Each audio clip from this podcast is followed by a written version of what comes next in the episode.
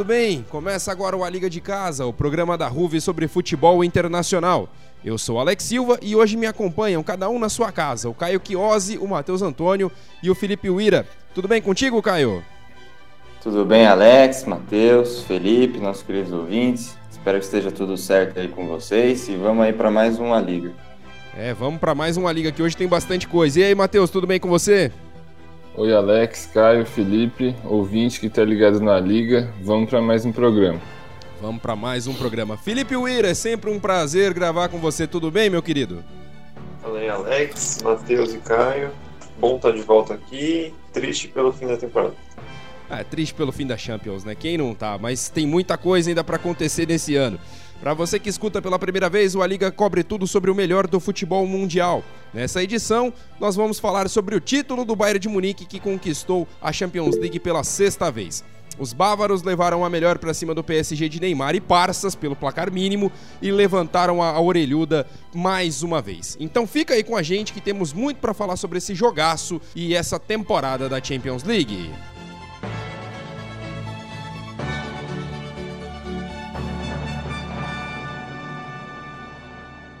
Para começar, eu quero deixar claro que ninguém aqui entende sobre futebol e muito menos sobre apostas. Falaram que ia ter vários gols, que Neymar e Lewandowski iam deitar e nada disso aconteceu. Tinha gente que falou 4 a 2, 3 a 2, tal, foi 1 a 0. O placar ao Bayern de Munique venceu a equipe do PSG com um gol marcado pelo Coman aos 14 minutos do segundo tempo. Inclusive um gol que valeu a lei do ex, né, já que o Coman era da equipe do PSG. Primeiro eu quero saber o que vocês acharam do jogo. Começando por você, Caio. Qual a sua análise da partida?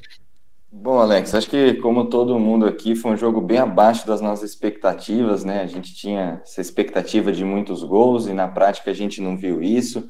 A gente viu dois times tentando se defender muito bem, o Bayern com aquela marcação alta, característica, forçando é, erros do Paris Saint-Germain e minimizando as chances de passe, tanto que o Marquinhos não, não fez uma boa partida em questão de saída de jogo, o Paredes também não conseguiu conectar os passes com o ataque como ele fez contra a equipe do Leipzig, então essa saída de bola do Paris Saint-Germain ficou prejudicada com essa marcação alta do Bayern. Só que em contrapartida também, o Paris Saint-Germain achou espaços na defesa alemã. É, os laterais defensivamente não foram tão bem no primeiro tempo, né? Mas em compensação a zaga ajudou bastante e também o Thiago que dominou meio campo, marcou muito bem o Neymar. Né? A gente não falou disso na, na live, mas jogou muito. E o primeiro tempo foi bem franco, com várias chances para os dois times. E no segundo tempo, com as estrelas apagadas, né, o Neymar não fez uma a partida esperada, o Lewandowski, apesar da bola na trave, também não apareceu muito no segundo tempo. E aí, com as estrelas apagadas, o time teve que resolver, né, e o time do Bayern é melhor que o time do PSG, e daí o Bayern conseguiu a vitória. Ô, Matheus, apesar de, digamos assim, a partida ser abaixo das nossas expectativas, né, a gente esperava mais gols, mas acho que a gente pode falar que as defesas foram muito bem, né? A, a marcação de ambos os times encaixou legal, né? Exatamente. Acho que da parte do Bayern de Munique a gente já esperava isso. Um time que marca muitos gols, mas que se defende muito bem também. O que surpreende de certa maneira é a zaga do PSG que se mostrou frágil em determinados momentos na temporada e até nessa volta na Champions conseguir segurar um ataque tão poderoso como o Bayern destaque, como o Caio falou, para o Marquinhos e para o Thiago Silva. Os brasileiros fizeram uma grande partida e foram possivelmente os melhores jogadores do time francês na, no jogo. Com certeza. E aí, Felipe, qual que é a sua análise da partida? É, eu tinha falado de um jogo com menos gols e acho que foi mais nessa direção que acabou a partida indo. O jogo foi mais truncado, as defesas se destacando, né? Dois times que o ataque são as melhores partes, as defesas acabaram tomando conta do jogo. O Bayern sempre parando o jogo com faltas e tal, é uma estratégia interessante, assim, de você parar um time muito dinâmico como o PSG e teve mais o controle da bola. Né? O Thiago, de novo, foi um maestro em campo, jogou de terno e apostando sempre nos lançamentos com Coman e Gnabry na, nas costas dos laterais. Né? A gente falou da defesa com o Thiago Silva e Marquinhos, né, do PSG, só que o Bernard, que a gente sempre criticou aqui bastante, que não tem nível para esse time, foi bem, conseguiu controlar o Gnabry numa partida bem abaixo do atacante do Bayern de Munique, e acho que acabou ajudando esse jogo a ficar 1 a 0 só, que apesar do placar mínimo, foi um bom jogo. Você, e você ficou feliz com o título do Bayern? Me sinto aliviado de não ter mais um time com uma, um título de Champions aí. eu, eu, gosto de te provocar, encher o saco com o seu Borussia Dortmund. E esse jogo também deu polêmica, né? Em dois lances de possíveis penalidades. O primeiro do Kerrer no Coman, no fim do primeiro tempo, e depois o Kimmich no Mbappé, já no segundo tempo. Antes de perguntar para vocês, eu vou dar a minha opinião. Para mim, foi pênalti do Kerrer no Coman. Naquela jogada, minha impressão é que o Kerrer, ao colocar a mão no ombro do Coman, ele desloca o jogador da equipe do Bayern de Munique e comete o pênalti, que foi no finalzinho do primeiro tempo. Já no lance do Kimmich com o Mbappé, a minha visão é que não foi pênalti, foi um lance normal de jogo. Felipe, você daria algum, algum pênalti nesses dois lances? Olha, Alex, pra ser bem sincero, eu, eu daria os dois pênaltis. Eu achei que do Kerr no, no Coman foi muito pela, pelo lateral do PSG perder na corrida, o que não é muito difícil, né, pro Coman. É, o Coman disparou dentro da área, o Kerr coloca o braço em cima do ombro dele e puxa. E apesar de não parecer não ser, não ser tão forte, né, na velocidade acaba interferindo bastante. E o lance do Kimmich no Mbappé eu achei pênalti porque ele acaba não relando na bola. Né? Ele tenta chegar para desarmar, acaba batendo só no tornozelo do atacante francês e para mim poderia ser pênalti. Faz justa a sua análise. E aí, Matheus, você daria algum dos dois pênaltis? Olha, eu não daria nenhum dos dois. Eu acho que a mão do Kerry no ombro do Coman não foi o, o suficiente para fazer com que o jogador perdesse o controle e caísse. E no lance do Kimmich, eu acho que foi mais uma dividida do que assim um carrinho para acertar o Mbappé. O juiz poderia ter visto, talvez achar que foi que o Kimmich foi imprudente, mas na minha opinião não foi pênalti nenhum dos lances. Ô Caio, e o VAR acertou ao acatar a decisão de campo e não entrar em ação em nenhum desses dois lances? Eu acho que acertou, Alex, porque o árbitro estava bem posicionado nos dois lances, ele estava com a visão bem clara, não tinha muitos obstáculos assim, né? ele conseguia ver bem a jogada. Então, eu acho que o VAR acertou sim ao deixar a marcação de campo prevalecer. É, isso eu acho muito legal, né? Que às vezes a gente tem que aprender, aqui no Brasil principalmente, né? Se o árbitro tem a convicção, ele viu o lance, ele não tem o porquê o VAR intervir. O VAR ele tem que intervir o mínimo possível. Isso eu concordo. E acho que ele só tem que entrar quando é um erro Exato. claro. E no caso, por exemplo, do, tanto do lance do Kerer como no lance do, do Kimmich, eram lances de interpretação. E o árbitro estava ali com uma visão clara, como você, como o Caio bem disse. Então eu concordo plenamente. Acho que o VAR não tinha que entrar em ação mesmo, não, e fez o certo ao deixar o jogo fluir dessa forma. Tanto que nem deu tanta polêmica, né? Não, não, não teve, tanta, não teve tanta discussão em cima dos dois lances. Agora vamos fazer uma análise do time vencedor. O Bayern de Munique teve mais de 60% da posse de bola, de acordo com o SofaScore. Felipe, na sua visão, isso mostra que o Bayern teve o controle do jogo? Olha, Alex, mostra sim, apesar de ser um estilo que o PSG escolheu não ter, né? O Bayern de Munique, essa trinca do meio de campo do Bayern de Munique é muito, serve muito para isso, para ter o controle da bola. O Thiago Alcântara fazendo a saída de bola, o Goretzka chegando na, na, intermediária e o Müller fazendo todo o papel tático, flutuando entre os três atacantes. Eu acho que acaba mostrando sim que o Bayern teve controle de jogo, pelo, pelo volume de passes e a presença do Bayern de Munique na área do adversário, mas acaba sendo uma opção do PSG também, né, que escolheu só por ter o Marquinhos e o Paredes no meio de campo e não colocar um, um Gueye, por exemplo, ou um outro meio campo, o Draxler talvez, para fazer mais volume nesse meio de campo e tentar controlar a bola. Concordo. E o Thiago Alcântara é um baita jogador, né? É incrível como ele consegue ditar o ritmo do meio-campo. E o Matheus, e o PSG acertou ao adotar essa estratégia de deixar a bola com os bávaros e apostar na velocidade do seu ataque? Eu acredito que a princípio sim, porque essa foi a característica do PSG na temporada, né, de é, fazer uma marcação mais não tão pressionada e usar o contra-ataque com o Neymar e com o Mbappé. Só que na segunda etapa o time tinha que mudar, porque depois do gol o Bayern basicamente não foi agredido, porque continuou a mesma tônica do primeiro tempo. O controle do jogo, a posse de bola, o PSG não conseguindo atacar. Então, no segundo tempo, o time deveria ter mudado. É, a gente vai falar um pouquinho mais sobre isso. E Caio, apesar desses números, o Bayern não assustou tanto quanto a gente esperava, né? Por mais que tivesse mais de 60% da posse de bola, tendo mais ali o controle do jogo, foi um time que te, criou poucas oportunidades. Além do gol feito, o time obrigou o Navas a fazer uma boa defesa e o Leva acertou uma bola na trave. Foi um Bayern abaixo do que a gente esperava? Eu acho que foi abaixo sim, Alex, mas muito em função da defesa do Paris Saint-Germain ter surpreendido. É, apesar do Marquinhos ter dificuldade ali na saída de bola devido à marcação em cima, na defesa ele foi muito bem, como o Felipe disse. O Thiago Silva marcou muito bem o Lewandowski, ao meu ver também. Fez uma baita partida. O Bernat surpreendeu a gente, como o Felipe também disse. Então, eu acho que essa surpresa da defesa do Paris Saint-Germain ter atuado bem, ter sido, ter incomodado, digamos assim, o ataque do, do Bayern, fez com que a atuação do time alemão caísse um pouco. Tanto que o Gnabry fez uma partida apagada, ficou mais marcado assim pelas confusões né, que, que ele teve ali, depois que ele fez a falta no Neymar. O Coman, apesar do gol, foi uma arma ali interessante. O Miller achei que ficou um pouco apagado também mas eu acho que foi em função da surpresa, né, da defesa do Paris Saint-Germain. Tem um outro detalhe também que a gente comentou na, na nossa live no Instagram da Ruve no domingo, no pós-jogo, mas que eu acho legal a gente falar aqui também. Eu tive a sensação, principalmente nos primeiros 30 minutos por ali, que o Bayern estava assustado com o jogo. O time errando alguns passes, é, não conseguindo criar suas jogadas, tendo dificuldade de trabalhar a bola. Você sentiu isso também? Sentiu um time um pouco nervoso no começo da partida? Eu acho que sim, até porque o jogo estava bem aberto e o Paris Saint-Germain explorava esses erros né, da, de passe do Bayern, principalmente no, no meio campo. E no começo o Paris Saint-Germain assustou mais, né? O Neymar saiu cara a cara com o Neuer, depois o Ander Herrera achou uma bola espetacular para o Di Maria, que acabou chutando para fora. Então eu acho que o Bayern demorou um pouquinho para se achar na partida, mas depois que engrenou, aí ficou difícil de, de segurar, né? Apesar da boa partida da defesa do Paris. É é difícil segurar esse rolo compressor alemão alemão, né?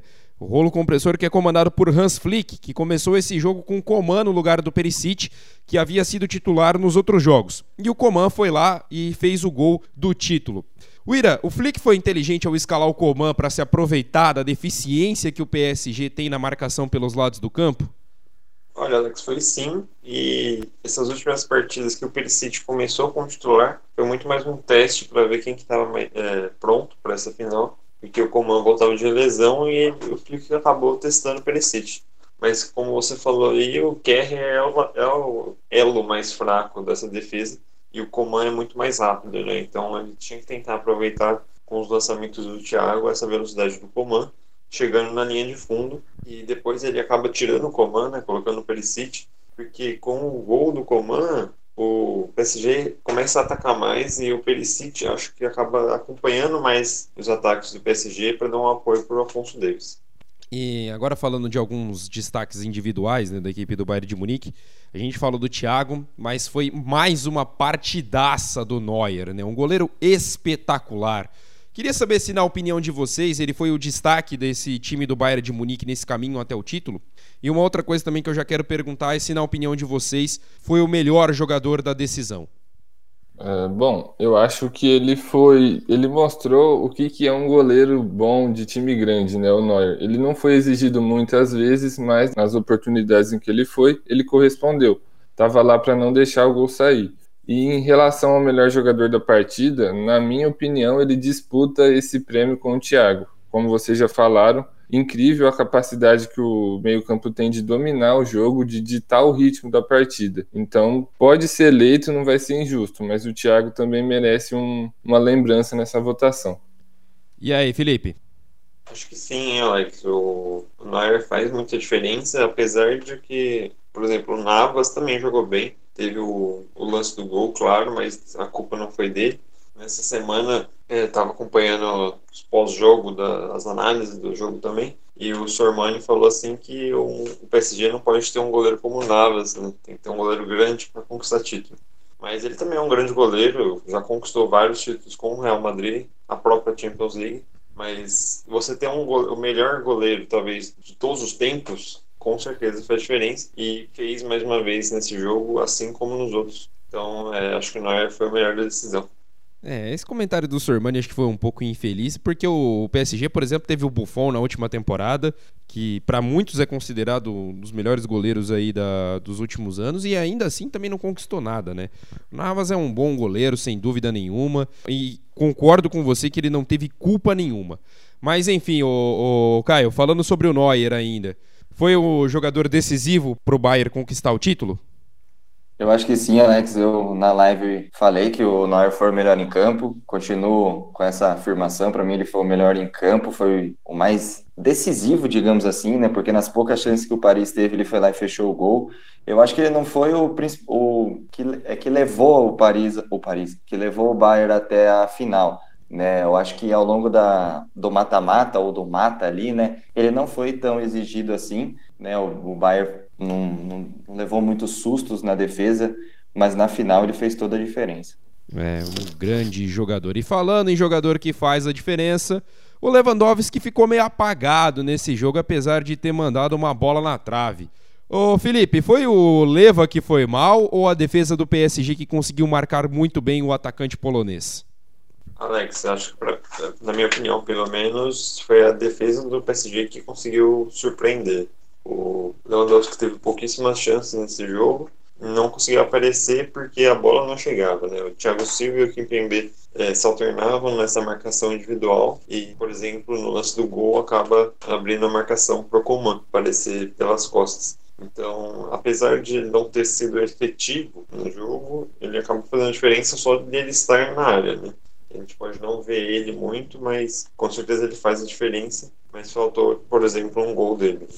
E Caio, a gente percebe que mesmo bem marcado, né? Ele não conseguiu fazer o gol, mas mandou uma bola na trave e ainda fez o Navas fazer uma defesa sensacional também, né? O cara é um monstro, né? Sim, Alex. E além disso, ele conseguiu puxar a marcação no, no lance do gol, né? Porque o Kerrer ele fica ali meio na dúvida, ali uma falha de comunicação, não sabia se ia no Lewandowski, se cobria as costas, e aí o Coman apareceu sozinho para cabecear. Então, mesmo ele sendo bem marcado, ele conseguiu ali gerar esse espaço para o gol do Bayern. Mas, como o Felipe disse, a defesa surpreendeu mesmo. Acho que foi mais mérito da defesa do que do demérito do Lewandowski, digamos assim. Com certeza. E agora vamos focar no PSG. Começando pelo mais importante, ô Matheus. O que faltou para o Paris superar o Super Bayern? É, faltou eficiência no ataque, né? Principalmente na primeira etapa, o PSG teve três chances claras de gol. Na minha opinião, o gol, assim, quem menos teve culpa nessas chances perdidas foi o Neymar. Acho que foi muito mais mérito do Neuer em conseguir evitar o gol do brasileiro do que demérito do Neymar em errar.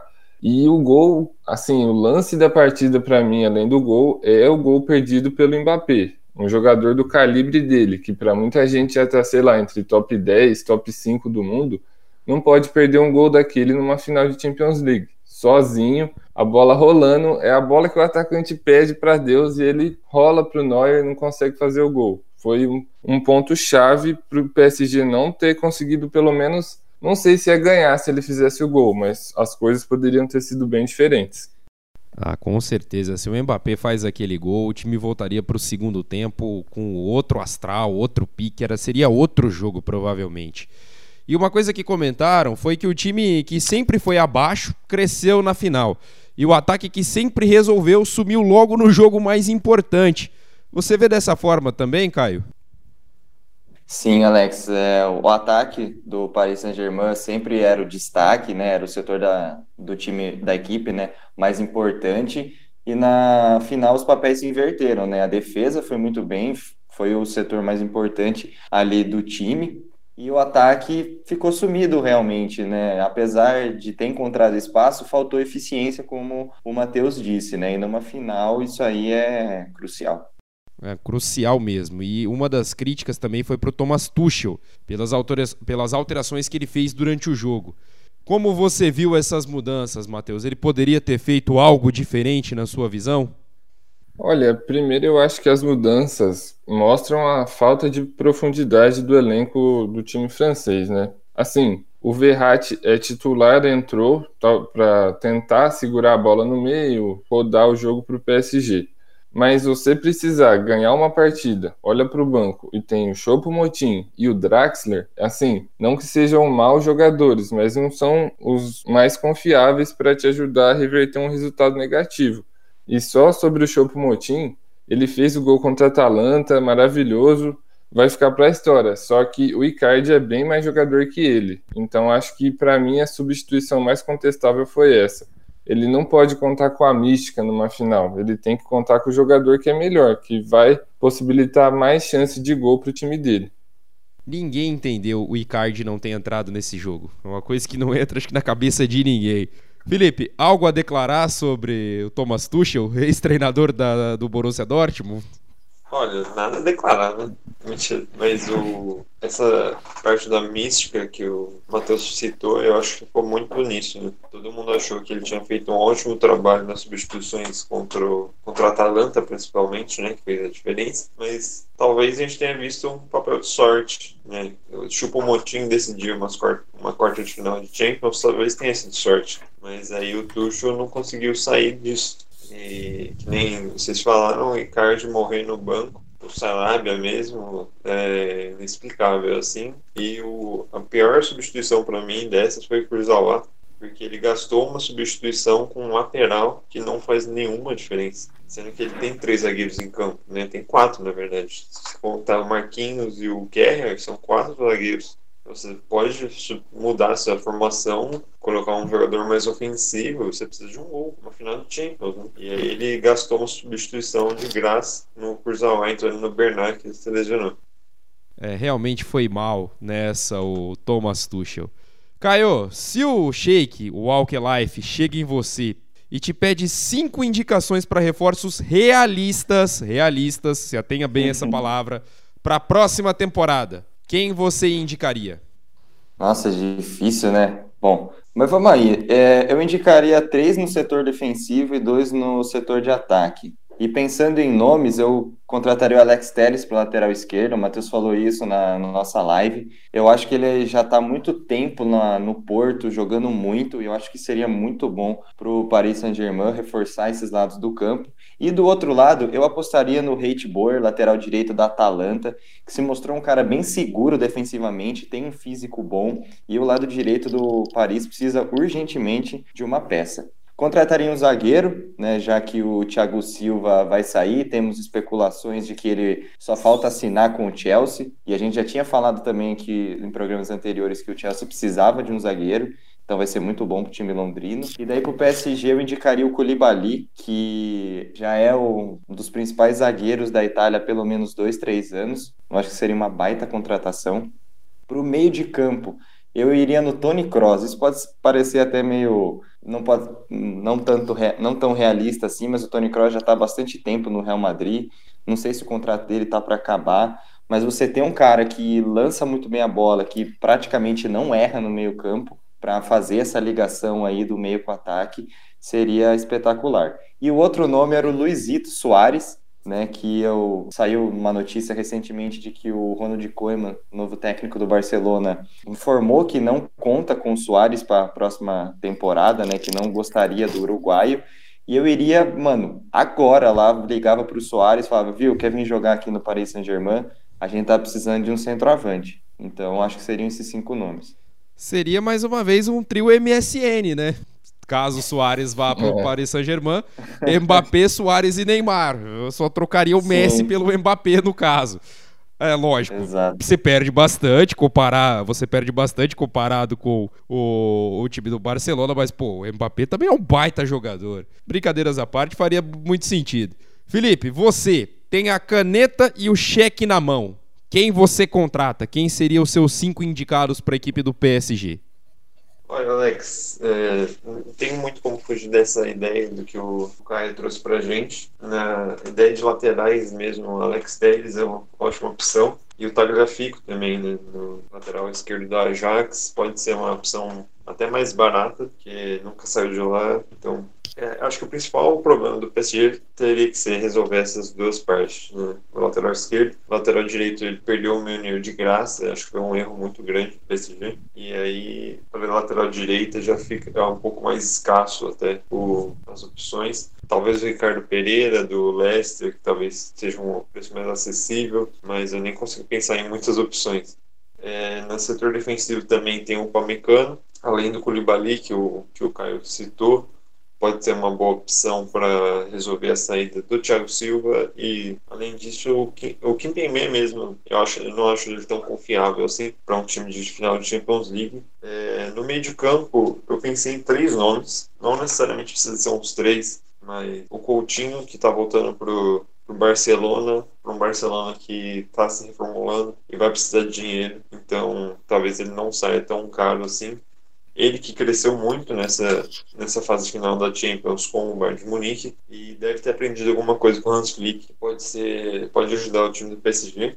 Além disso, tem o Sabitzer, do RB Leipzig, que é um ótimo armador e se provou muito nesse, nesse time do Leipzig nessa Champions League também, sendo um dos melhores jogadores. E outra opção um pouco mais cara e talvez já não esteja mais disponível, que é o Kai Havertz, do Leverkusen, que também funciona muito bem de armador, mas ele poderia resolver essa função de ataque. Ele poderia ser um falso 9 para ajudar o Neymar e o Mbappé lá na frente, e mesmo assim é um jogador que passa muito bem, então ele poderia ser essa opção. O Caio citou o Soares, acho uma opção arriscada para o PSG, sendo um jogador que marca muito pouco, principalmente em mata-mata da Champions. Se não me engano, ele não, não marca alguns anos. Então, para o objetivo deles, talvez não seja a melhor opção.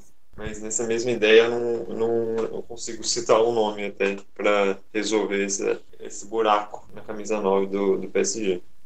Bom, você fugiu um pouquinho da regra, mas tudo bem. Se é o chefe, você pode. O Luiz Soares, ele marcou o gol no jogo contra o Bayern de Munique, mas é um gol que, sinceramente, não valeu de nada, né? Porque foram oito do outro lado. Então ele marcou nessa edição ainda de mata da Champions, mas, sinceramente, né? Convenhamos. E, o Matheus, você falou na nossa live do Instagram que iria atrás do Alex Telles para lateral direita, assim como o Felipe falou e também o Caio.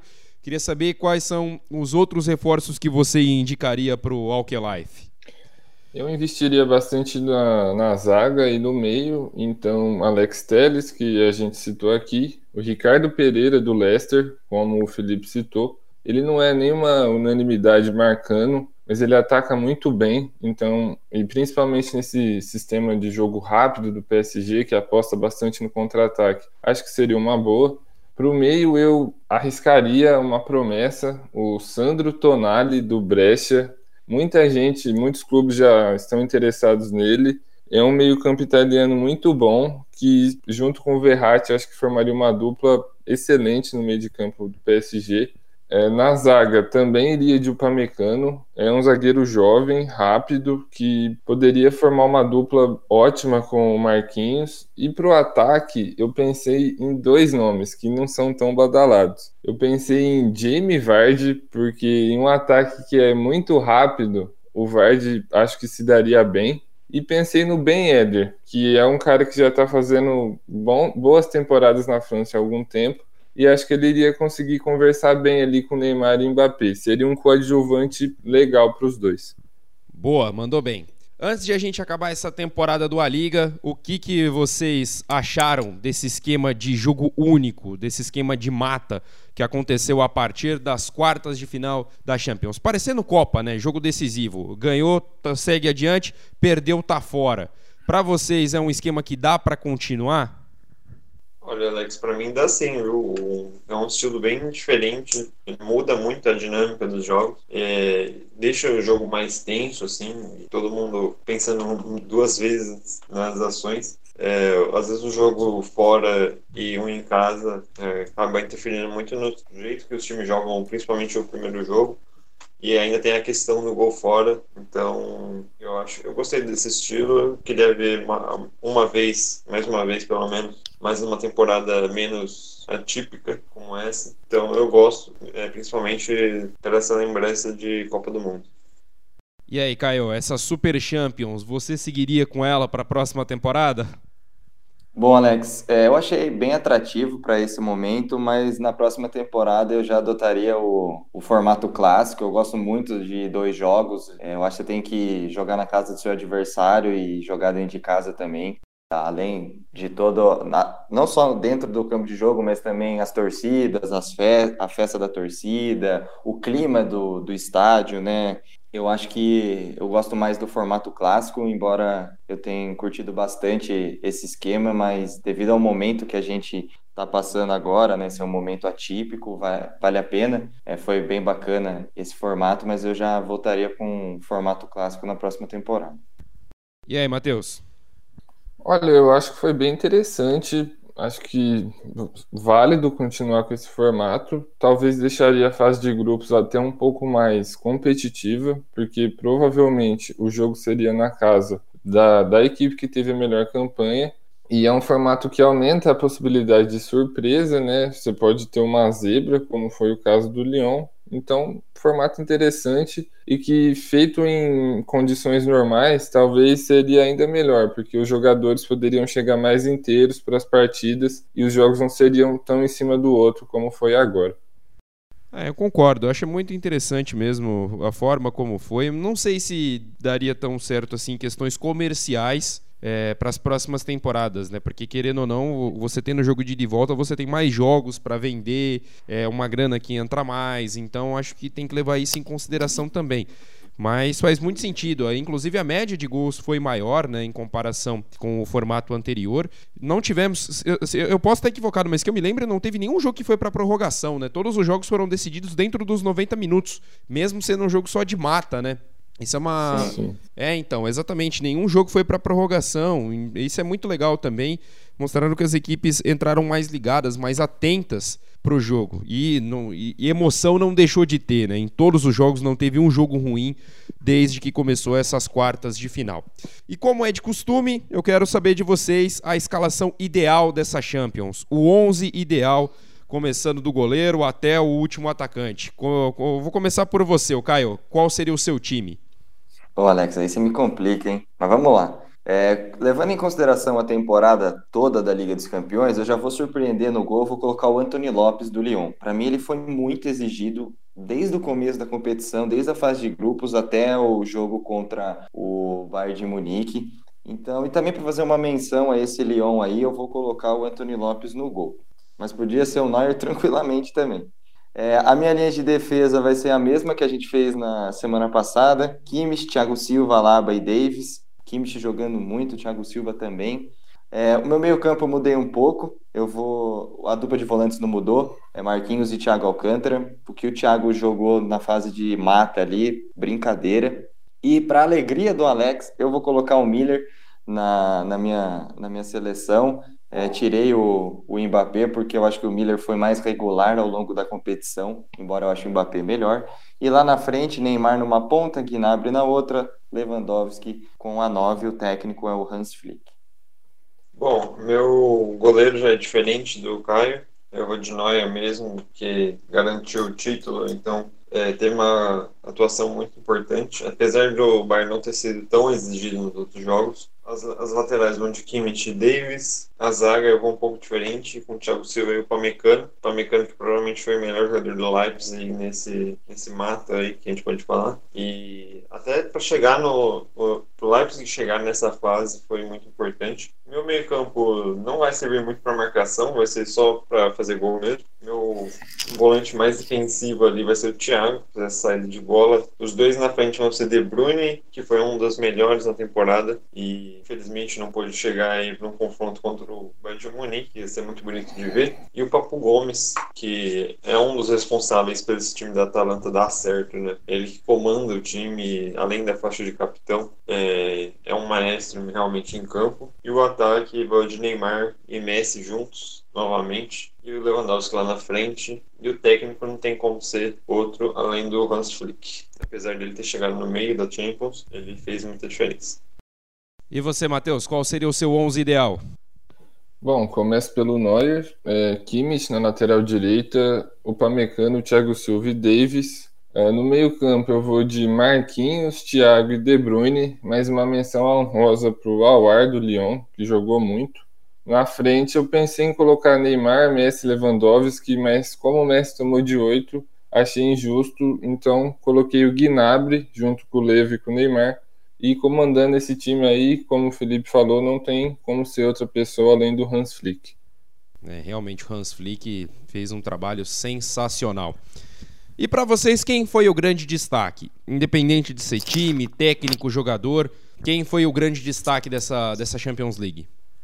Alex, eu acho que foi. A gente pode te falar que foi o Lewandowski, né? O, cara que vai ganhar provavelmente o prêmio de melhor do mundo e fez muita diferença pro Bayern de Munique. Quase, quase alcançou o recorde de gols na, numa edição só da Champions com dois jogos a menos. Então acho que a gente pode dar esse, esse prêmio para ele. Apesar de eu fazer uma menção honrosa, diria, pro sem clubismo, tá? Pro Erling Haaland, que ele, ele se destacou tanto nessa temporada da Champions ao ponto dele sair do Red Salzburg no meio da temporada.